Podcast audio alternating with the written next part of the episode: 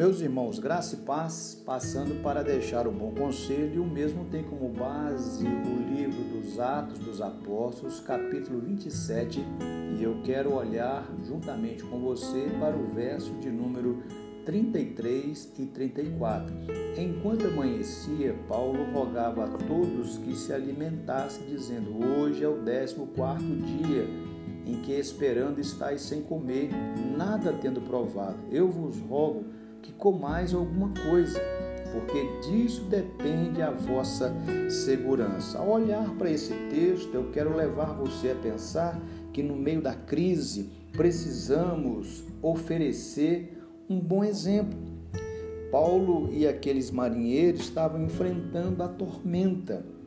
E no meio da tormenta, Paulo não ficou desesperado, não saiu arrancando os cabelos da cabeça, não saiu praguejando, não saiu murmurando, não saiu reclamando, não saiu colocando-se como uma vítima da circunstância. Pelo contrário, Paulo oferece um bom exemplo. Diz o texto que ele pega o pão e que ele então, após ter pego esse pão, ele roga que o pessoal pudesse comer, mas ele deu graças. No meio da tormenta, Paulo nos dá o exemplo de que devemos orar, de que devemos conversar com Deus. Paulo nos mostra que devemos dar graças a Deus em todos os momentos da nossa vida, inclusive nos momentos difíceis. Vejam comigo que Paulo é um exemplo a ser seguido, que ele estimula as pessoas com a palavra de Deus, mas agora, nos versos que nós lemos, Paulo então se coloca como um modelo. Paulo se coloca agora como alguém que dá um bom exemplo.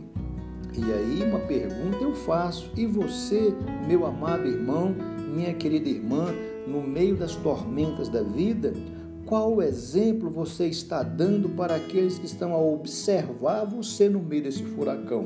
Meu desejo, a minha oração é que você, assim como o apóstolo Paulo, possa dar um exemplo de alguém que ama Deus, que anda com Deus e que, mesmo em meio às lutas da vida, separa um tempo para dar graças a Deus. Que Deus te abençoe, que o seu dia seja em paz e receba aí um fraterno abraço do seu amigo, Pastor Romildo.